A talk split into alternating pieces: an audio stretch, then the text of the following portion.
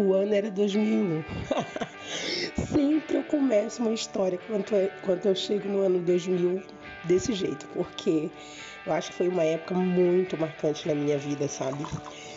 2001 teve muita coisa legal que aconteceu. Meu Deus do céu. Mas hoje eu só vou compartilhar uma experiência.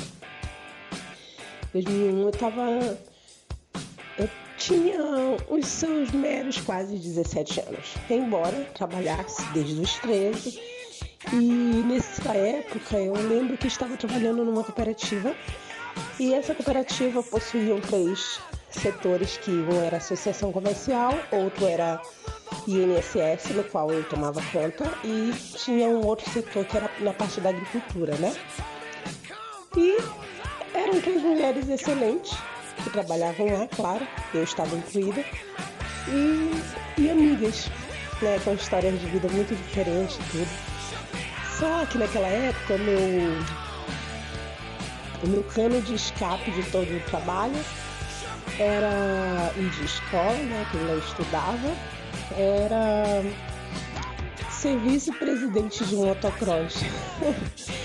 Gente, eu tenho um metro praticamente. E tu imagina eu no meio daquele povo, tudo suado, andando de moto, empinando moto. E dizem que baixinha é brava. Eu acho que eu faço jus à altura, sabe? Não brava, organizada, né? Virginiana, perfeccionista. Eu tenho que ser. Mas enfim. Então assim, era um ano muito bom e tal. E resolvi tirar férias e resolvi ir de moto para Santarém, no Pará, né?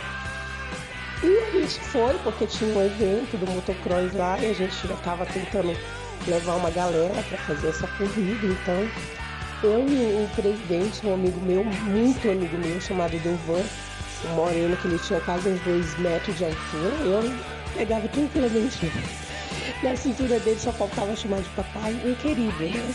Tinha um filhinho na época de um ano e seis meses. Lindo, lindo, lindo. E a gente foi deixar uma filha dele do primeiro casamento lá. Eu fui de ônibus e ele foi de moto. E na volta a gente veio de, de moto, né?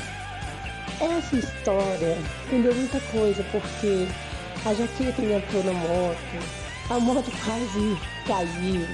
Enfim, fui pedir ajuda, pedir uma faca para tirar aquela jaqueta que ficou enrolada na, na moto, o cara deu uma faca cega, de certo, ele ficou com medo. Vou dar uma faca cega que esse povo pra não tentar me atacar, né? Imagina alguém estranho pedir uma faca na tua casa. Enfim, chegamos em Itaituba, tive que ficar lá ainda o restante das minhas férias, porque a minha avó ia fazer uma cirurgia de catarata e eu acabei ficando lá para cuidar com ela, cuidar dela, né, nesses dias. E ele seguiu viagem. Resumindo, quando voltei para Novo Progresso, né, 30 dias depois para retomar o meu trabalho. Trabalhei mais um ano, ainda fiquei ainda nessa onda de motocross e tudo, no qual eu amava, né?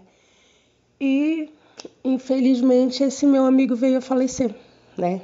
E eu tinha saído já do meu serviço, eu já tinha ido morar em uma outra cidade, né?